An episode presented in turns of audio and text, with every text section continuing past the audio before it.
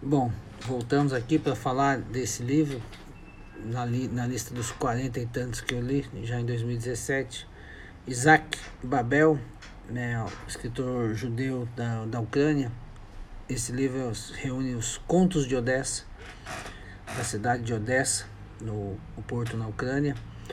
É uma cidade muito pujante no começo do século XX né? E, ele faz o retrato da comunidade, da comunidade geral, mas em, com destaque para a comunidade judaica local.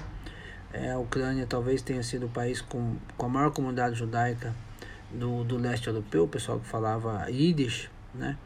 E vale a pena para conhecer um panorama do que era essa cidade, um pouco menor que, a, que as grandes cidades europeias, mas também bastante, é, bastante concorrida.